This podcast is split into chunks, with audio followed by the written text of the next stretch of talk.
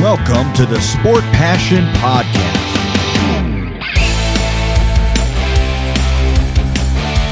And here is your host, Lars Marendorf.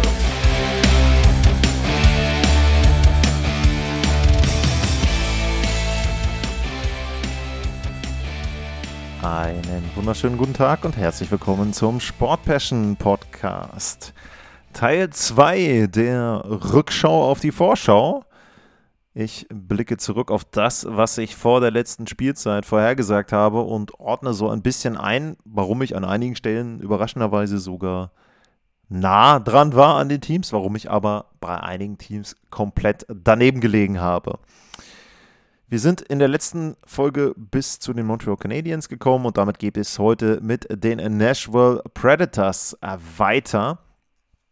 Und die Predators, da hatte ich gesagt, ja, der Kader, der wurde sinnvoll ergänzt. Ich hatte so ein bisschen meine Zweifel, ob die Spieler, die in der Vorsaison, also zum Beispiel in Matt Duchesne, super Leistungen gebracht hatten und ihre persönlichen Karrierebestwerte dort äh, aufgestellt hatten, ob die dann entsprechend ja auch in der letzten Saison dann so gute Leistungen abliefern könnten. Und ja, ich glaube, ich habe da berechtigterweise Zweifel gehabt, aber naja, ansonsten habe ich gesagt, okay, könnten sie vielleicht sich in der Saison verstärken? Werden sie vielleicht da versuchen, irgendwie dann ähm, ja, sich Spieler zu holen, die sie noch mehr in Richtung Playoffs bringen. Ich habe gesagt, die Playoffs sind möglich. Ähm, allerdings muss ich sagen, so insgesamt, wenn ich dann auf das gucke, was sie geleistet haben, dann habe ich da schon ein Stück weit daneben gelegen. Ich habe sie eher vorne auf 2-3 gesehen in der Division. Ähm, da waren sie nicht. Die Playoffs haben sie knapp verpasst.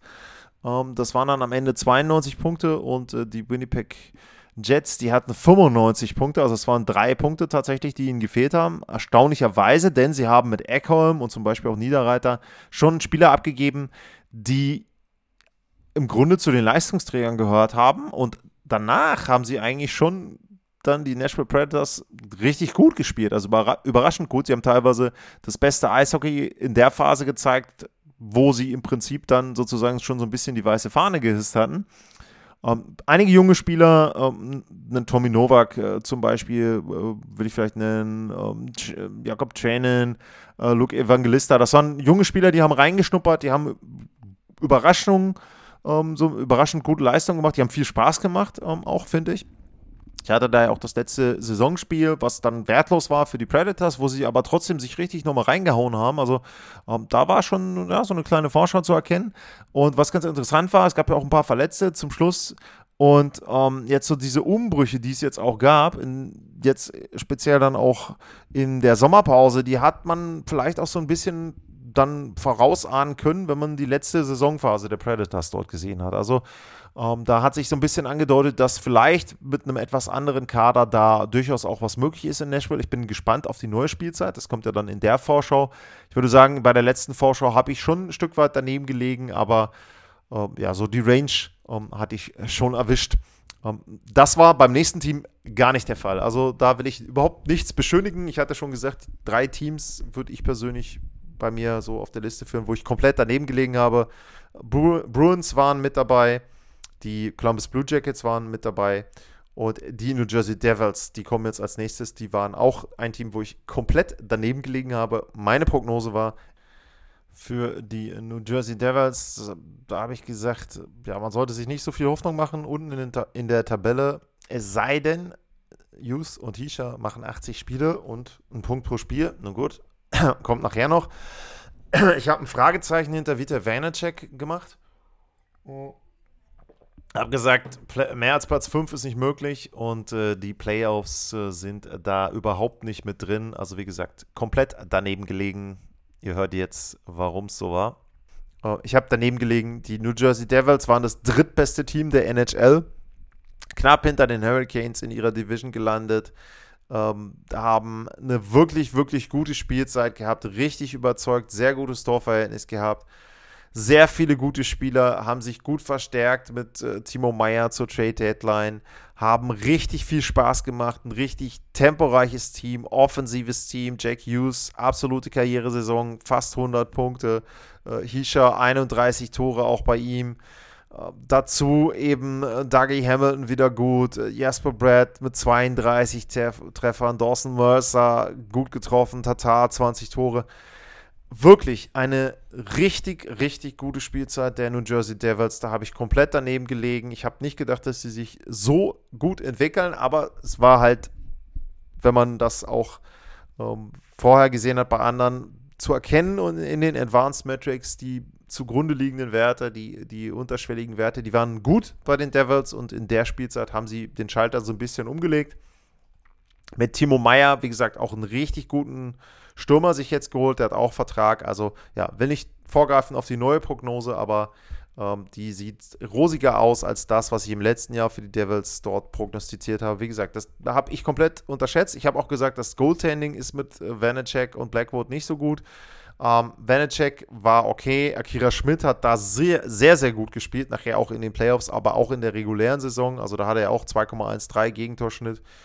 Ähm, die Fangquote von 92 Prozent. Also es war schon wirklich gut, was er dann da auch als äh, Ergänzungstorhüter, will ich es mal sagen, dort mitgezeigt hat. Ähm, ja, Devils habe ich komplett daneben gelegen. Der Nachbar aus dem Madison Square Garden, die New York Rangers, da war meine Vorschau keine 110 Punkte. Ähm, traue ich ihnen zu, eher so vielleicht Richtung 100. Die Playoffs ja, aber sonst ist nur mehr möglich wenn wirklich einer richtig, richtig heiß läuft, auch in der regulären Saison, wie zum Beispiel Chris Kreider in der jetzt vorletzten Spielzeit, äh, Platz 2 bis 3 ist vielleicht möglich, wenn es blöd läuft, wenn auch die Torhüterleistung nicht so passt, eher Platz 4. Es ist Platz 3 geworden, die Range, naja, 110 habe ich gesagt, keine 110, eher 100, gut, es waren 107, grob in dem ähm, Rahmen, was ich so gedacht habe. Rangers solide reguläre Saison, würde ich sagen. Nicht so richtig die Entwicklung bei den jungen Spielern teilweise. Ähm, teilweise auch, aber auch bei den ähm, etablierten Probleme mit gehabt. Ähm, sie hatten mit Patrick Kane und Tarasenko zwei richtig gute Trades zur Trade Deadline, dachte man. Das hat aber dann in den Playoffs nicht so richtig funktioniert. Ähm, sie hatten zwischendrin zwar die, die junge Reihe äh, mit Capo und Cheadle, und äh, Lafreniere, äh, die richtig Spaß gemacht hat, aber das ging dann in den Playoffs wieder so ein bisschen verloren. Also der Mix passte nicht so ganz. Trainertrennung ist dann vielleicht auch konsequent bei den New York Rangers. Insgesamt würde ich aber sagen, da war meine Prognose schon in der Nähe dessen, ähm, was dann am Ende auch bei den Rangers rausgekommen ist. Also da würde ich persönlich dann sagen, war ich ganz äh, zufrieden damit. Dann ist mir gerade aufgefallen, ich bin eine Zeile verrutscht eben. Die New York Islanders wären alphabetisch vor den Rangers gekommen. Sorry dafür, jetzt kommen die Islanders. Äh, bei den Islanders, ja, da habe ich gesagt, es kann, wenn es gut läuft, vielleicht für Platz 2 und 3 reichen. Es könnte auch Platz 6 oder zwischen Platz 2 und 6 sein in der Division. Sie sind für mich kein Titelkandidat. Und äh, sie haben einfach die Probleme aus den Vorjahren auch noch mitgenommen. Zu wenig Scoring. Sie könnten vielleicht einen Spieler in der Saison gebrauchen, der ihnen irgendwie beim Scoring hilft. Und da muss man ja sagen, das war ein Punkt, den haben sie anscheinend selber auch gesehen und adressiert, denn mit äh, Horvath kam ja dann während der regulären Saison ein Spieler zu den New York Islanders, der dort eben dann entsprechend auch wirklich mit äh, geholfen hat. Und die Islanders selber sind eben dann auch auf dem zweiten, auf dem ersten Wildcard-Platz in die Playoffs in der Eastern Conference reingerutscht, haben da eine, ich sag jetzt einfach mal, solide Serie gespielt gegen die Carolina Hurricanes. Am Ende war es ein 2 zu 4, wobei man sagen muss, dass sie das da auch mit viel Glück dann noch verlängert haben. Im Grunde, ähm, wie gesagt, da dann auch die Probleme einfach nochmal eklatant. Sie haben zu wenig Scoring, zu wenig Offensive generiert. Sie spielen einen Stil, der kann man jetzt sagen, nicht mehr zeitgemäß ist. Das ist einfach ihr Stil, ja, ist auch ein bisschen sympathisch, aber ja, ich weiß halt nicht, ob es für mehr reicht. Prognose, wie gesagt, glaube ich, war okay für die Islanders. Ähm, da ist, sind ein paar Punkte mehr oder weniger immer drin. Sie hätten die Playoffs auch verpassen können, vielleicht fünf Punkte mehr kriegen können. Ähm, dementsprechend fand ich das ganz okay. Die Ottawa Senators sind das nächste Team und da habe ich als Vorschau die so ähnlich gesehen die Senators wie die Detroit Red Wings, 80, 85, vielleicht 90 Punkte. Sie sind ein Team zum Hinschauen, sicherlich ein attraktiveres Team, was die Spielweise betrifft, kann auch sehr unterhaltsam sein. Äh, Tim Stütze sollte man äh, anschauen aus deutscher Sicht, aus deutschsprachiger Sicht, äh, der da, äh, denke ich, eine richtig gute Saison abliefern kann. Das habe ich vorher gesagt. Playoffs sind noch ein Stück zu weit weg. Schritt nach vorne, 10 bis 12 Punkte mehr und ähm, vielleicht eher so 83 bis 85 statt der 73 vorher. Und da muss ich sagen, herzlichen Glückwunsch. Ich habe da sehr richtig gelegen. Ähm, wahrscheinlich auch die einzige, wo ich in der Form wirklich so richtig gelegen habe. Denn tatsächlich waren es dann am Ende 85 Punkte, also genau 12 Punkte mehr als in der 2021, 2022 Saison. Ja, die Senators haben Spaß gemacht. Die Senators haben weit in die Saisonphase hinein noch Chancen auf die Playoffs gehabt. Sie haben den Topscorer Tim Stütze gehabt mit 90 Punkten, 39 Tore in 78 Spielen. Sie hatten auch sonst mit äh, Brady Kachuk einen Point-per-Game-Player, Giroux auch fast. Alle drei vorne haben 30 plus Tore gemacht, auch das sehr, sehr gut. Äh, Shane Pinto ähm, auch noch mit dabei, hinten als, als guter Spieler. Ähm, es war natürlich so, dass sie am Ende Josh Norris vermisst haben. Wenn der sich nicht nach acht Spielen wieder an der Schulter verletzt, glaube ich, dann wären die Playoffs drin gewesen. Dementsprechend muss man jetzt mal abwarten, wie es in der nächsten Spielzeit aussieht. Wobei da fehlt ihnen dann ein Spieler, nämlich Alex DeBrinket. Der war so ein bisschen enttäuschend, das muss ich schon sagen. Ein ähm, bisschen Zeit gebraucht, 66 Punkte in 82 Spielen, 27 Tore nur. Da hätte man sich mehr erwarten können, aber insgesamt glaube ich, Prognose war bei den Senators so ganz gut. Die Philadelphia Flyers. Ja, ähm, da habe ich gesagt, sie könnten die Devils hinter sich lassen. Nur gut, äh, da hatte ich die Devils ja vollkommen anders eingeschätzt. Ansonsten ähm, habe ich die Flyers nicht in der Playoff-Bubble gesehen in der Division. Um, das war, glaube ich, korrekt. Ähm, sie könnten, wenn andere Teams kriseln, vor denen landen und ähm, die dann eben überholen, aber die Playoffs sind trotzdem nicht möglich. Also es soll jetzt nicht heißen, sie überholen die Teams und landen dann irgendwie auf Platz 3, 4, sondern dann landen sie eben auf 5 oder auf 6 statt eben auf 7. Ich habe gesagt, bei den Flyers wäre das Optimum 80 bis 85 Punkte.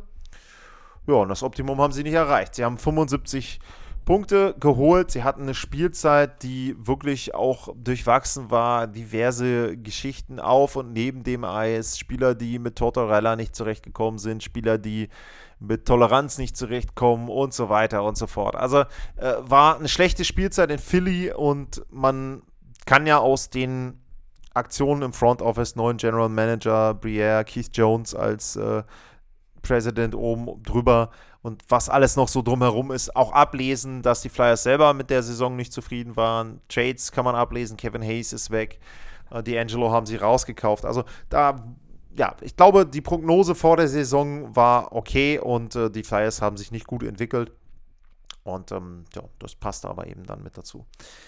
Die Pittsburgh Penguins, da habe ich gesagt im letzten Sommer, die sind nicht wesentlich schlechter als in den letzten Jahren. Frage ist, was ist mit Jeff Petrie? Kann er das Powerplay besser machen?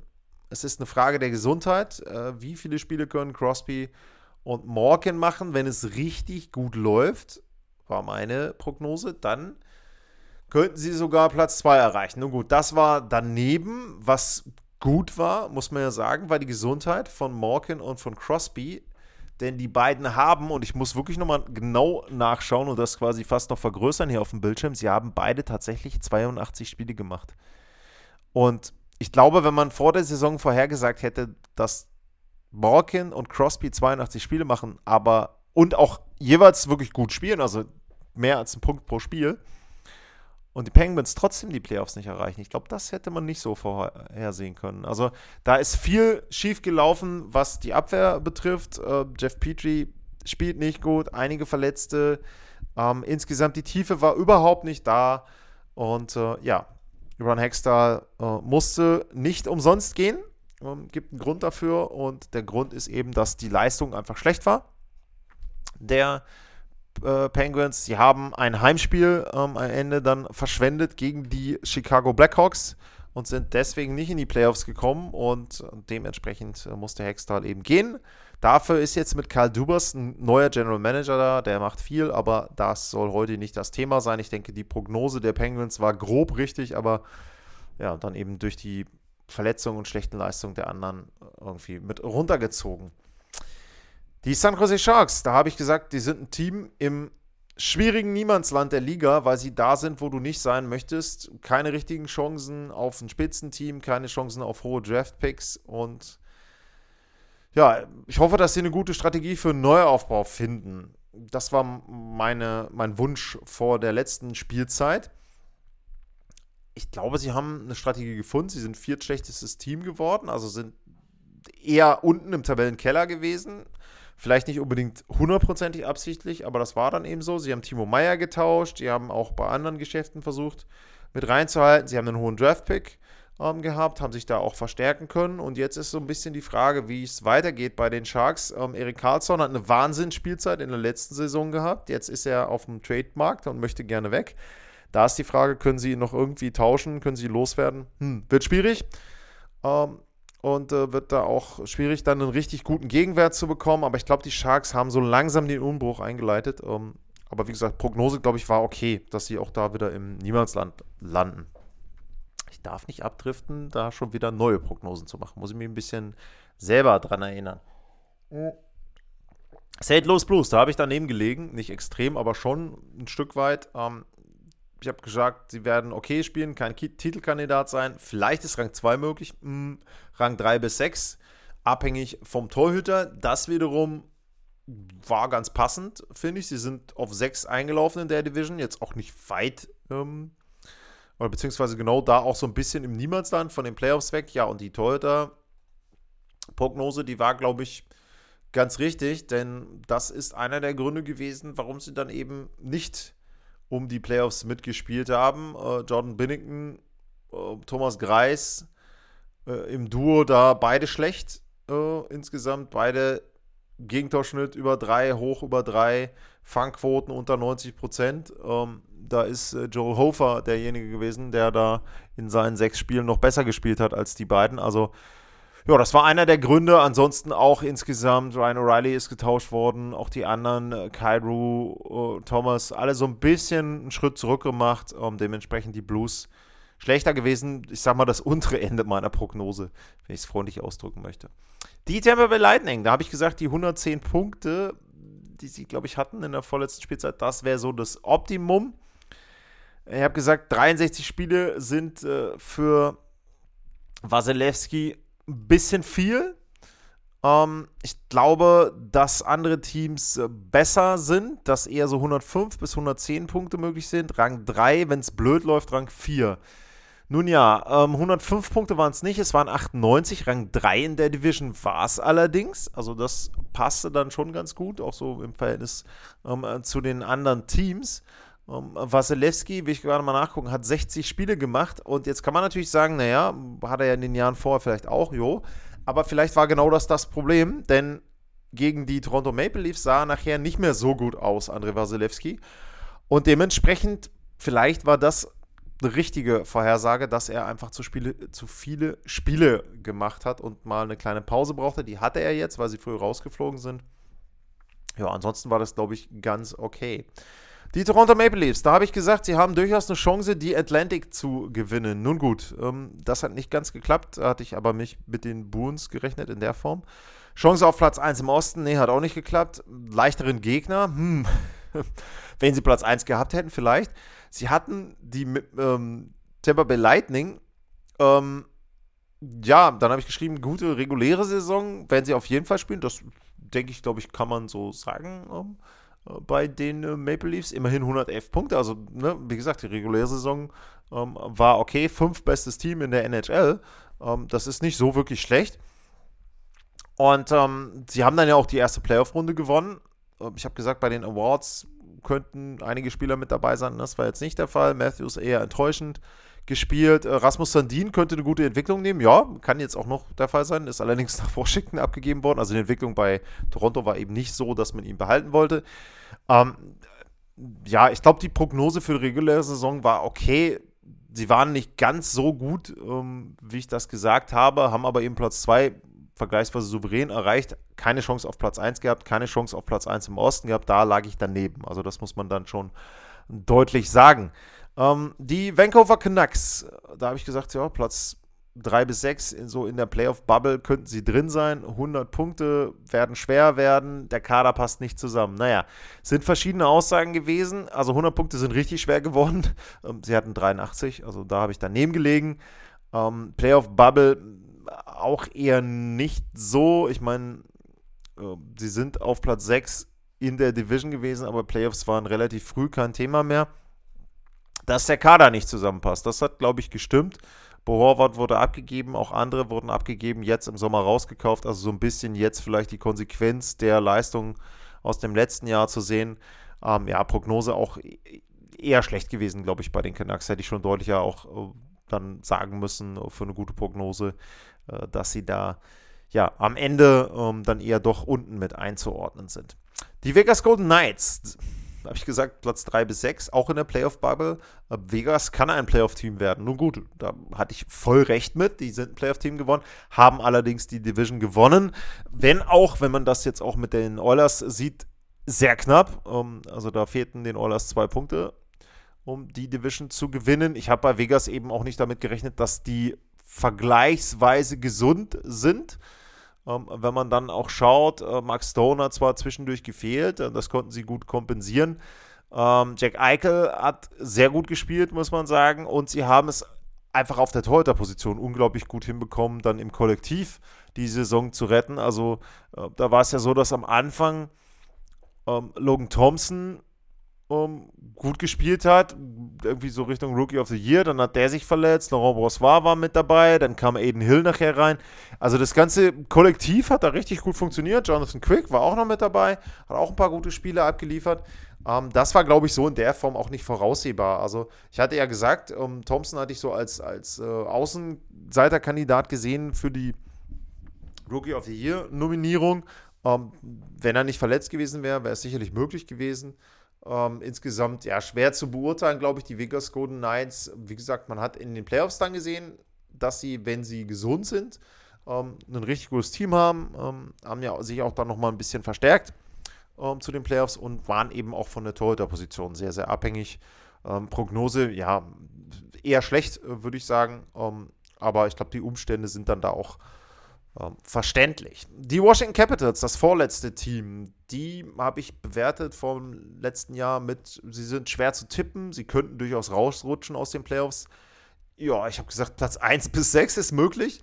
Ähm, wenn es schlecht läuft, eher 6. Und ähm, da habe ich so als Grund gesehen, wenn sich vielleicht ein Torhüter verletzt, wenn Alex Ovechkin irgendwie verletzt ist. Also mit ein paar Dingen lag ich richtig. Sie könnten rausrutschen aus den Playoffs. Ja, das äh, ist den Washington Capitals in dem Fall dann auch äh, passiert. Platz 1 bis 6, wir sind auf 6 eingelaufen, auch das war, war dann ähm, richtig, wenn man es so sehen will. Allerdings die Gründe waren ein paar andere. Ähm, tatsächlich war es so, dass die Torhüterleistung okay war. Ich will jetzt nochmal kurz auf die, auf die Zahlen gucken von äh, Darcy Kemper. Also ähm, ich glaube, das kann man als okay ähm, durchgehen lassen. Ähm, seine Zahlen ähm, wenn denn hier meine Grafik mal umspringt, ja, 2,87, Fangquote über 90 Prozent, da haben wir schon ganz andere jetzt auch heute schon besprochen. Das war in Ordnung. Ähm, auch Alex Ovechkin war von den ähm, Leistungen her okay, 33 Tore gemacht. Äh, 42 Tore gemacht, 33 Assists, Entschuldigung, falsche Spalte, 42 Tore. Auch das ist gut, finde ich, ähm, für sein Alter. Er hat auch nur 73 Spiele gemacht. Ähm, aber dann danach, es war kein Death Scoring da, sie hatten äh, die Verletzungen. Ähm, da haben ihn dann eben auch einige Spieler wie einen Tom Wilson länger gespielt. Ähm, bei Mantha ist die Entwicklung überhaupt nicht nachzuvollziehen und so weiter und so weiter. Also die Tiefe hat gefehlt bei den Capitals. Dementsprechend ähm, haben sie dann eine sehr gute Entscheidung getroffen, finde ich. Sie haben dann zum Beispiel Spieler auch abgegeben, den Lars Eller abgegeben. Sie haben dann auch clever getauscht mit Rasmus Sandin, sich einen jungen Verteidiger geholt. Sie haben teilweise sich dann auch andere Spieler jetzt, ähm, wenn ich auf die Offseason zu weit gehen, aber sie haben umgebaut. Ähm, sie hatten natürlich auch, das muss man sagen, die große Verletzung äh, von ähm, John Carlson. Das ist sicherlich ein Hauptpunkt auch gewesen, warum sie relativ früh dann auch Probleme hatten. ja, also da war ich mit der Prognose, glaube ich, ganz zufrieden. Die Winnipeg Jets sind das letzte Team und da hatte ich vorausgesagt, dass die Konstellation interessant ist. Das war meine Bewertung. Ähm, und kommen sie mit Rick Bonus zurecht? Es könnte eine schwierige Saison werden und tauschen sie um vielleicht aus den auslaufenden Verträgen einen Gegenwert zu bekommen. Nun gut, äh, die Saison war okay in Winnipeg mit 95 Punkten. Zweites Wildcard-Team haben dann gegen Vegas gut begonnen mit dem Sieg. Danach sind sie allerdings in die Einzelteile zerfallen. Und diese Frage, die ich da so gestellt habe, kommen sie mit Rick Bonus zurecht? Die hat sich dann im Grunde nach der Saison etwas beantwortet, nämlich anscheinend nicht so richtig, denn der hat ja dann deutliche Kritik geäußert und das hat schon dazu geführt, dass die Stimmung dann danach sehr gekippt ist. Ähm, ja, und man kann aus den Aktionen, die sie jetzt nach dieser Saison hatten, also nach der abgelaufenen Saison hatten, durchaus rauslesen, dass sie eben mit dem gesamten Team nicht zufrieden waren, mit der Teamchemie nicht zufrieden waren. Das ist eben der Grund dafür gewesen, dass sie jetzt umgebaut haben. Ähm, das war so ein bisschen vorauszusehen vor der letzten Saison, in dem Maße vielleicht nicht. Wie gesagt, also mich hat es eigentlich so ein bisschen überrascht, dass sie ganz gut waren. Ich glaube, ich hatte sie auch insgesamt äh, in der Sendung eher weiter oben gesehen ähm, als den Wildcard-Platz. Hellerback hat ja auch gut gespielt, aber auch da, es lastet einfach, glaube ich, auch vielleicht so ein bisschen zu viel dann auf ihm selber. Ähm, dementsprechend fand ich die Prognose okay. Und ähm, ja, war jetzt das letzte Team. Das war der kleine Rückblick auf die Vorschau. Ähm, ist ja auch mal ähm, eine ganz interessante Idee. Mich würde natürlich interessieren, wie habt ihr das Ganze gesehen? Wenn ihr da Feedback habt, wenn ihr Fragen habt, wenn ihr Anmerkungen habt, sehr, sehr gerne. At Lars-Mar, info at sportpassion.de. Und an der Stelle natürlich auch nochmal ähm, die Bitte, Fragen, äh, Fragen jetzt auch zu neueren Entwicklungen in der Liga, Fragen, was auch immer euch einfällt, sehr, sehr gerne. Ich habe eben vor, eine Fragensendung wieder zu machen und da ist natürlich ganz wichtig, dass so ein paar Fragen da sind. Einige sind schon reingekommen, also sind auch gute mit dabei, interessante Fragen mit dabei. Aber wie gesagt, da würde mir natürlich helfen und das macht mir dann auch immer richtig viel Spaß, auf eure Fragen einzugehen. Auch gerne einfache Fragen. Also wenn ihr irgendwelche Basics aus der NHL wissen wollt, sehr, sehr gerne. Ich finde, die Offseason und diese Fragenfolgen sind dann ein guter Zeitpunkt, um da einfach auch nochmal Dinge zu besprechen. Manche Themen habe ich schon abgehandelt in anderen Sendungen. Da würde ich das vielleicht dann nicht ganz so ausführlich machen, sondern auf die Sendung verweisen. Da kann ich dann auch die Nummer raussuchen, wenn ihr das haben wollt. Aber sehr, sehr gerne eben Fragen zu Franchises, zu Drafts, zu Waiver. Äh, wie funktioniert eine bestimmte Konstellation in der NHL und so weiter und so weiter. Sehr, sehr gerne ähm, auch Fragen, es war ja auch in manchen Fragensendungen in der letzten Sommerpause, gerne auch Fragen, wenn ihr wollt, äh, zu mir, auch zu den Kommentaren, vielleicht auch bei, bei äh, MySports, äh, wenn euch das interessiert, wenn ich für die Schweizer kommentiere, wie das abläuft und so weiter und so weiter. Wenn ihr da Fragen habt, wenn ihr da Interesse habt, sehr, sehr gerne at lars-mar info at sportpassion.de, das wären die beiden Adressen, wo ihr mir da Fragen zukommen lassen könnt. Natürlich auch gerne Kritik oh, an meinen Prognosen vielleicht dann auch. Das war ja das große Thema heute und eben auch in der letzten Sendung. Ja, und dann bedanke ich mich fürs Zuhören. Bleibt gesund und tschüss.